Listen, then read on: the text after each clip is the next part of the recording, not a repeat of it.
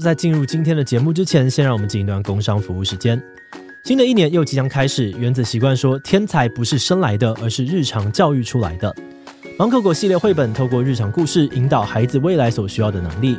现在更推出套组绘本，官网独家六八折。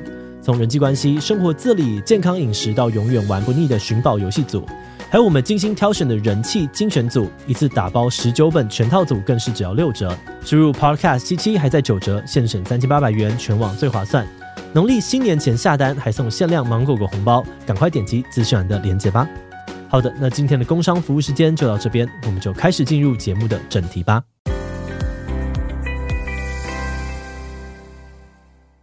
但我们就发现有个漏洞，就是我们遇到烂尾楼的承购户，他就是已经房子变烂尾楼了嘛，他们就去找这个同意担保的建商，才发现说，原来这个 B 建商就是 A 建商的老婆，对，他们根本就一家人啊，所以他们就是摆明就是要来，有点算是骗消费者，他们也本来就没有打打算。把这个房子盖完这样子，一开始就没有打算要盖。我觉得他们本来一开始就没有，因为他们都找自己人。嗨喽，大家好，我是志奇。很多人省吃俭用哦，就是希望存一笔头期款，买一间可以安身立命的家。但你知道吗？在台湾有很多人哦，明明是看着华丽的样品屋签约，毕生心血呢，却只换来一栋完工日遥遥无期的废墟。故事或许可以从四十年前说起。一九八零年代经济起飞，台湾钱淹脚木，那股市飙破了上万点哦，房地产也一片热。很多的建商看到商机，除了大手大脚的借钱投资，还以案养案降低财务成本。但是房价高涨引起了很多民众不满。一九九五年呢，政府推出了容积管制，建商为了要抢救容积呢，纷纷赶在法规实施前疯狂的申请建造。没有想到亚洲金融风暴跟台海危机陆续的爆发，房地产一夕之间崩盘，很多的建商卖不出新的案子呢，连带的旧案子也盖不出来哦，造成了烂尾楼风暴。那桃园呢，就一处占地了九千坪、全台湾最大的烂尾楼社区。三十多年过去了，当年的承购户呢，投入的六十万头期还没有拿回来，买的房子呢也不能够住，到现在只能够租屋。但这不是单纯的历史事件，最近在新北的树林啊、中和还有台南都出现了烂尾楼，有的只盖好大楼外观哦，有的只挖了地下室，甚至有的连开工都还没有开工。这些承购户们之前仔细的打听建商的风评，精挑细选出了一个地点好、设备佳的建商，才签约汇款。那本来呢，满心期待这个规划蓝图，然后等待着搬新家，没有想到却遇到了建商无预警的停工。那个时候房子才能够盖好？有新建商愿意接手吗？如果没有人要盖，那一两百万的头期款该怎么办？能拿得回来多少都是未知数。华视新闻杂志针对烂尾楼议题制作了《你的烂尾楼我的家》系列报道，从近期发生的烂尾楼开始谈起，带观众回顾三十年前的台湾烂尾楼风暴。访问专家呢，剖析了烂尾楼发生的原因以及可能预防的措施。那么今天也邀请到了撰写报道的文字记者陈延佐以及摄影记者卢松佑来到现场，希望他们呢可以跟我们分享一下报道以及那些写不进报道的故事。那首先让我们欢迎今天的来宾，就是华视新闻杂志的文字记者陈延佐，还有我们的摄影记者卢松佑。那想要请两位跟我们的观众打个招呼。Hello，志奇，还有各位观众朋友，大家好，我是华视新闻杂志的文字记者陈延佐。Hello，Hello，Hello，大家好，我是华视新闻杂志的摄影记者卢松佑。大家好，好。那一开始我蛮好奇的是，就为什么你会想要制作这个议题啊？是怎么样注意到这个议题的？其实我想，我跟很多的观众朋友也一样，我们是大概在二零二一年的时候，因为那时候中国爆发了全国性的房地产危机嘛。那时候最有名的案子大概就是恒大的案子，其实大家都知道。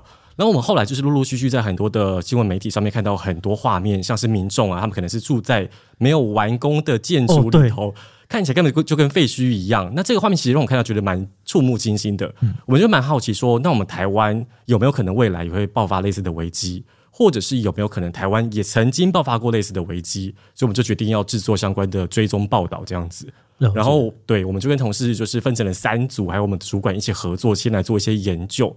一开始我们的分配是说，因为我们刚好三组人嘛，我们刚好同事都是分别住在住在北中南，嗯、我们就以自己的家乡为基地开始来做那个大规模的调查，然后才发现说，哎，原来台湾早就有烂尾楼了，而且可能很多年前就有烂尾楼了，嗯、所以我们在持续的来做追踪这样子。了解。那严主刚刚说到的是文字记者的工作范畴嘛？那我们好奇，就摄影记者在这个报道的前期要做哪些事情呢？呃，首先我是这一整个系列报道的空那个视觉统筹，OK，OK，啊，然后包括片头设计也是由我来执行。然后当初长官要提议说要做烂尾楼这件事情的时候，我开始引起我的兴趣，然后我就开始进行 Google，然后去开始调查，然后很多人都会觉得说，哎，调查应该是通常像新闻来讲，调查很多都是文字记者的工作，然后摄影记者是要负责拍。但是我觉得不是，因为以我们专题报道来讲，摄影你也要去了解说，哎，这个典故是什么，嗯，然后历史背景。然后我就那时候，当时我就开始去调查资料，然后从一路从等于是全台湾都一个一个每个县市都去找，是不是有相关的议题。因为我们要调查烂尾楼的事件，只在想说，有时候你要去查明说，哎，这个是不是真的是烂尾楼，然后它是不是属实的？嗯，对，因为有时候很多人可能讲说它是烂尾楼，但其实不是。哦，为什么会不是啊？因为有有些可能外观看起来很像破，可其实里面其实有住人。哦，对，等等于说我们要一直去搜寻资料。对，一开始我在 Google 烂尾楼的时候，那时候严佐有给我一一个资料。就是台南新市那个地方，嗯，有一个烂尾楼。然后后来我去查的时候，我发现这个烂尾楼已经后续有建商接手，然后已经有人入住了，所以它已经不构成烂尾楼的要件了。然后就是那时候，因为你要拍这个议题，你一定要有，就是你要找到受那个当初成对，就是受害者。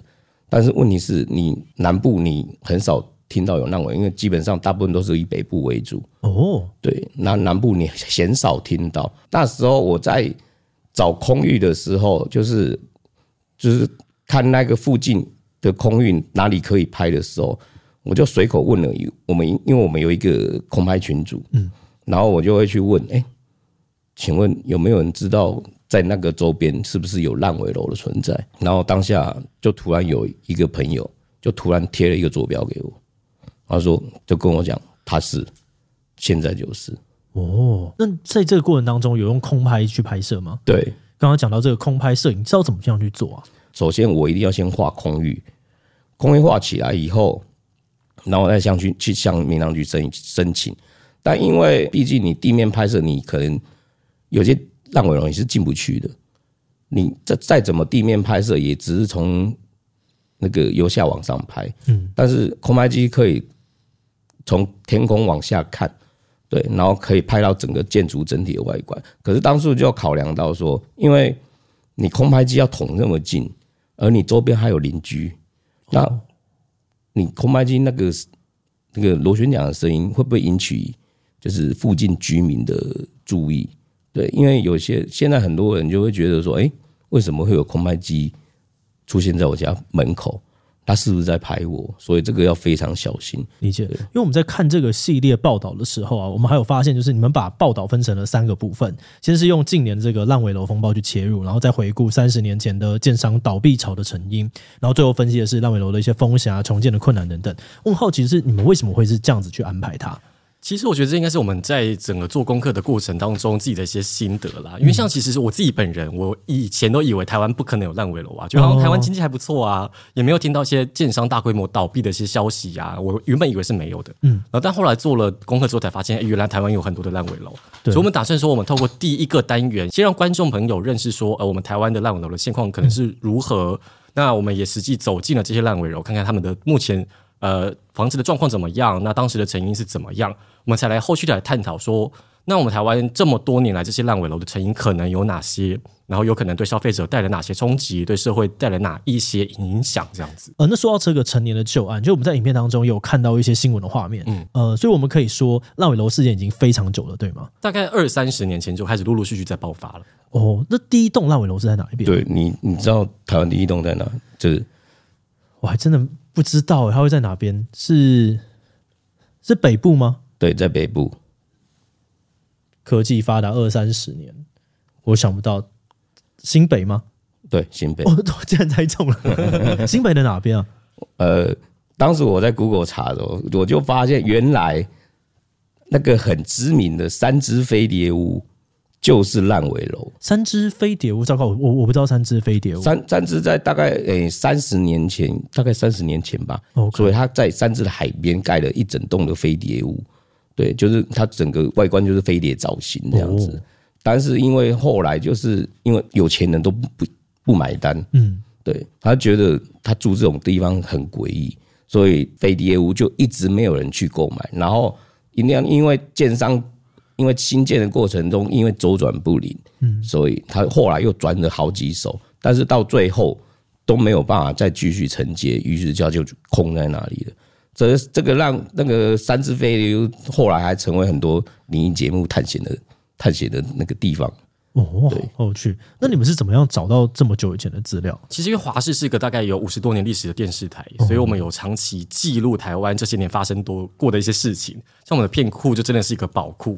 然后我们只要用建商啊、倒闭啊来当做关键词去搜寻，就啪啪啪啪啪啪跑出一大堆资料。哦，所以那个东西都已经标签做的很细致。对对对对，都是当时的新闻都有做一些新闻稿的记录这样子。然后我们就发现说，哎，大概在一九九零年代之后，开始陆陆续续出现类似的一些风暴。我们就蛮好奇说，怎么会在这个年代之后可以经常看到这些新闻？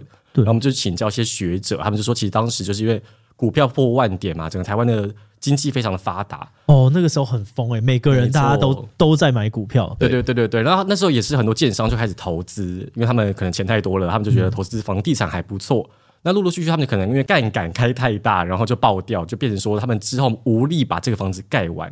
所以才爆发说，当时台湾有这么多烂尾楼的风暴，这是当时的一个社会背景。之前就有一句话，就是说，人类从历史学到唯一的教训，就是人类没有从历史汲取到任何的教训。我发现说，现在已经很多人根本就不记得台湾曾经发生过类似的烂尾楼风风暴了嘛。那现在其实我们也可以看到，前阵子就是炒房炒得非常凶啊，台湾经济也还不错，我们就很担心说，在类似的社会背景之下，台湾有没有可能再爆发类似的危机？所以我们才打算做这一系列议题的探讨。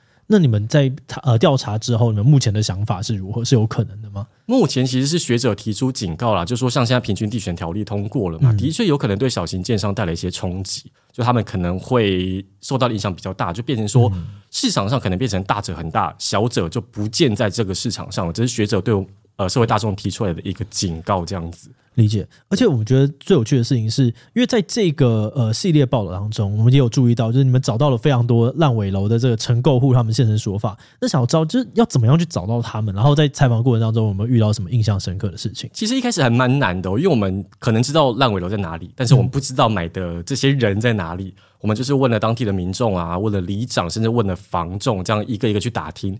那其实很多人可能都跟我们一样，就是他们也知道有这个烂尾楼的个案，但是不知道是谁买的这个房子。所以我们后来是问了很多人，陆陆续续才知道说啊，原来他的身边的朋友可能有买啊，邻居有买，一个一个去打听，最后才知道说，才联络到这些承购户、这些受害者这样子。那这些承购户他们会有一些心得或者是一些特别的故事吗？我发现说这些承购户大概可以分成两个类型，一个就是非常呃回避，非常就是躲避采访。他们，我觉得他们可能就是对于这个烂尾楼的建案，他们可能还保有一丝希望。他们很担心说，这个建案假如曝光在媒体上，会造成说其他的建商不愿意接手，那他们的房子就是永远可能烂在那边，他们就永远住不进去。那另外一派的成购户就比较开放一点点，我们就有遇到成购户，他是把所有他的，比如说买屋的契约啊，甚至跟建商沟通的这些对话记录都带来给我们看。他的意思是说，他其实也透过了各种方法，他也是跟建商提起诉讼啊，提跟消保官检举啊之类的，但他都求助无门。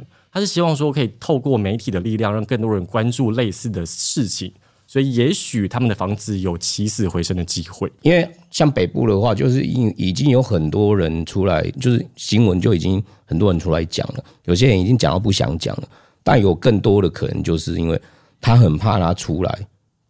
讲以后，明天是不是会有人找上门？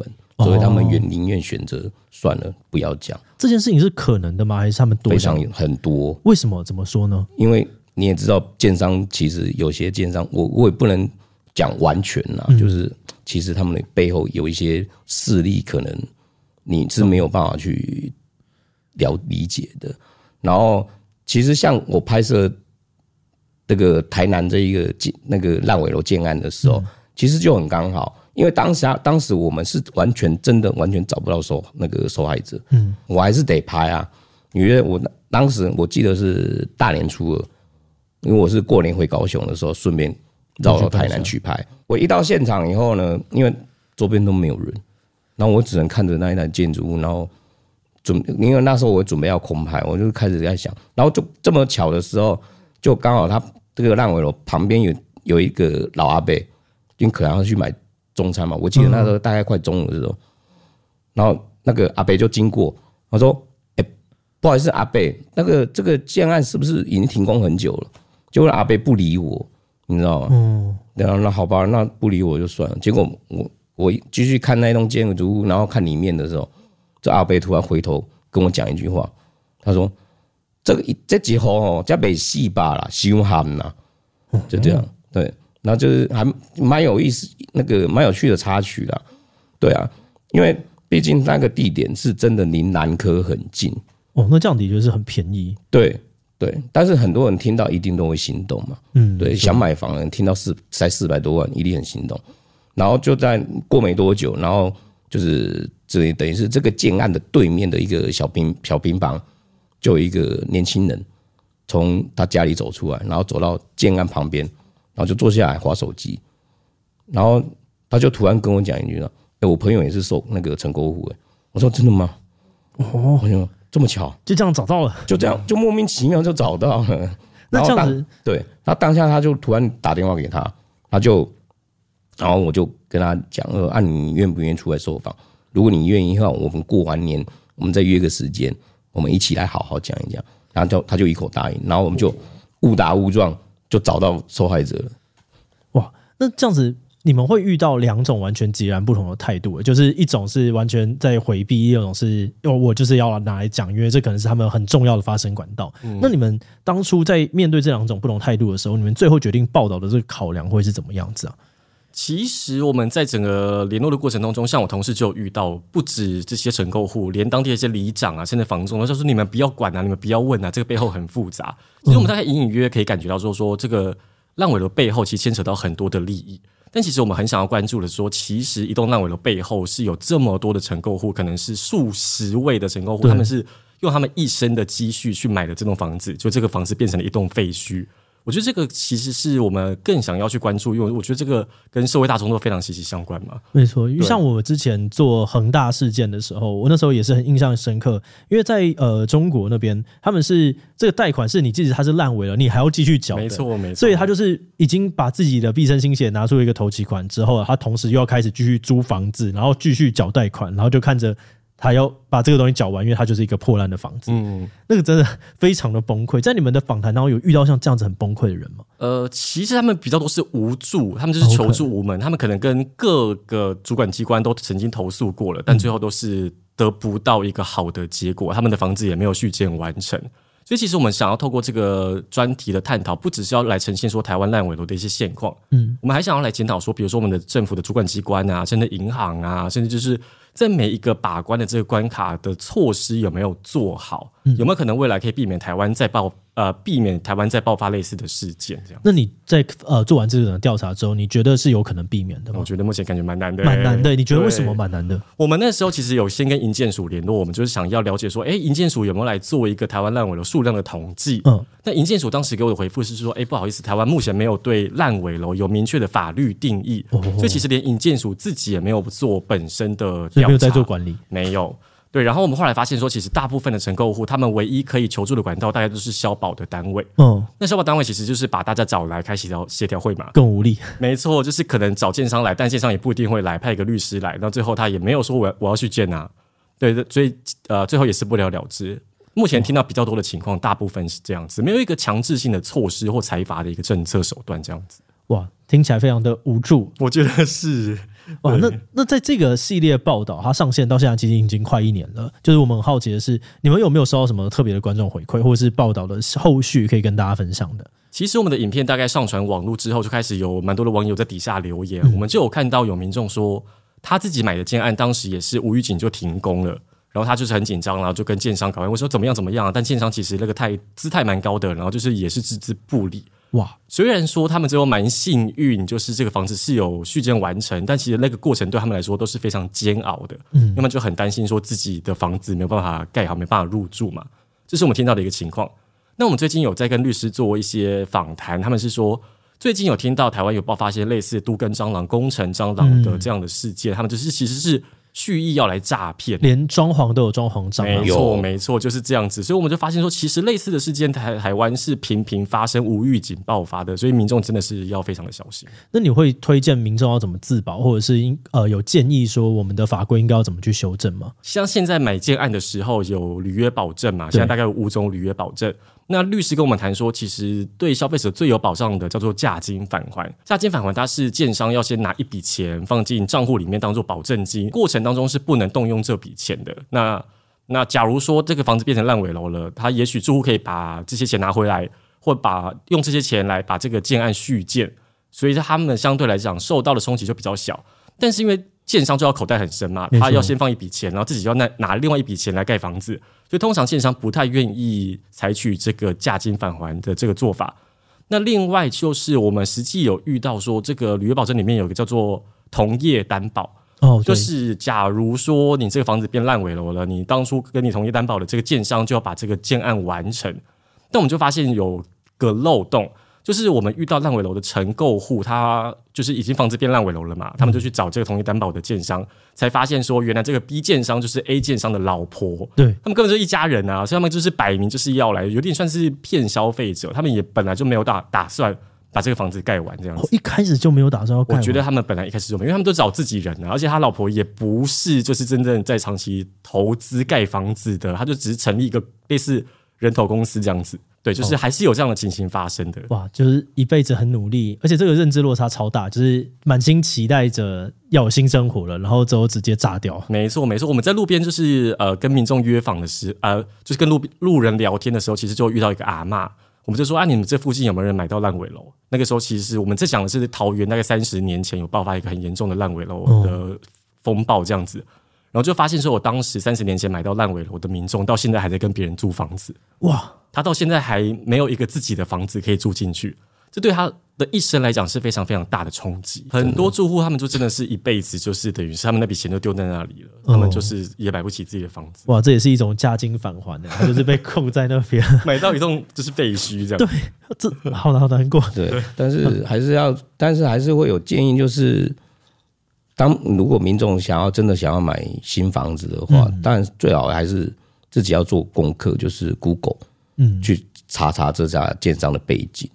然后当然啦，因为现在很多建商都是预那个预售屋嘛，对，预售屋就真的什么都看不到，没错，它就一个模型在那里。嗯、可是当然会会不会盖成还不知道，那有点像预售屋，就有点像赌博，你知道吗？哇，有一种被欺压的永远是。最没有选择权的人的感觉。对对对，其实佑哥讲的那个做功课，我想要补充一点，就是其实我们消费者真的真的有蛮多做功课的方法。嗯，像其实你在买一个建案之前，你想要了解这个建商嘛，你可能可以先去经济部的营建司，然后来查这个负责出资的这个建设公司，或者是负责施工的营造公司，他们有没有合法的登记，他们有没有拿到执照。那假如没有的话，你当然就是要小心嘛。嗯，那另外你还可以透过一些他们的司法诉讼的一些判决书来查说。他们可能可能之前有没有被一些民众告过，比如说诈欺，他们可能就是，假如之前就有一些可能有欺骗消费者的一些形式的话，有可能就会有相关的记录，这个也是可以做一个预防的一个手段，这样子。那另外，现在在网络上也有很多像是一些房屋买卖的一些社团啊，你都可以用建商的名字当关键字，看看看他们之前有没有一些不良记录。这些都是一些很好做功课的方法。理解。那最后呢，也想来问问你们，就是有没有什么话是想要跟，如果他今天是第一次呃看到这个影片，然后他想要点进这个报道的人，然后他们可以分享一下的，就是跟他们这些观众讲一下，说，诶，你可以怎么样去看它，或者是呃鼓励大家应该要去看一下这一则报道的。那像是我们华视新闻杂志，它是在一九八一年开播的，到目前大概有四十多年的历史了。它是我们台湾整个电视史上历史最悠久的新闻杂志节目。那我知道现在其实很多人很不喜欢看新闻，他们都觉得说。台湾的新闻就是很三色心啊，很口水。但其实，在整个媒体界，还是有很多媒体人，他们还是秉持他们的热血跟理想，在新闻的第一线奋战。那我想跟观众朋友说的，就是其实你们还是可以多多看新闻，我们还是有很多好报道。没错，诶，那假设说今天有一些观众，他很想要。呃，接触这些新闻，但是他们就是不知道哪边有。嗯、你会有推荐几个平台，大家可以去看吗？其实我觉得自己你的平台就很棒，我还蛮常看你们的频道。其实有很多议题也可以透过你们的这个频道来了解。嗯、那另外我是蛮推荐，其实台湾有很多的新闻奖项啦。OK，哦，对，卓越新闻奖之类的，没错，从一些入围的名单或得奖的名单，然后都是一个很好的 Google 的一些关键字。你这样讲，好像我们可以去主动跟他们讨论合作。哎，就是卓越新闻讲的这些，我们可能有没有办法？帮助让这些新闻给更多的人看到，甚至有得奖的会有入围的，我相信可以让这些事情被更多人看见。没错，没错，而且他们可以得奖，一定是有他们理由，他们的报道一定是有他们的重要性。嗯、好的，那我们今天很谢谢两位，谢谢，谢谢，谢谢，拜拜，拜拜，拜拜。我们今天谈了很多你的烂尾楼，我的家的制作幕后，但报道的内容碍于时间的关系，没有办法完整呈现。如果大家想要了解更多，欢迎点击到我们的资讯栏，到华视新闻杂志的频道观看影片哦。好的，那今天就讲到这边，我们接下来想问。大家有没有听过或经历过烂尾楼的相关故事呢？另外，记者访谈是我们的新节目线。如果大家有任何的喜欢、不喜欢的回馈或建议，或是呢有其他更想要看的深度报道主题，都欢迎留言跟我们分享，我们会再努力看看的。那最后，如果你喜欢今天的影片，欢迎放出去，让大家一起来关心烂尾楼的议题。此外呢，也可以点击这个地方看看预售屋以及平均地权条例。那么今天的这一期期就到这边告一段落，我们就明晚再见喽。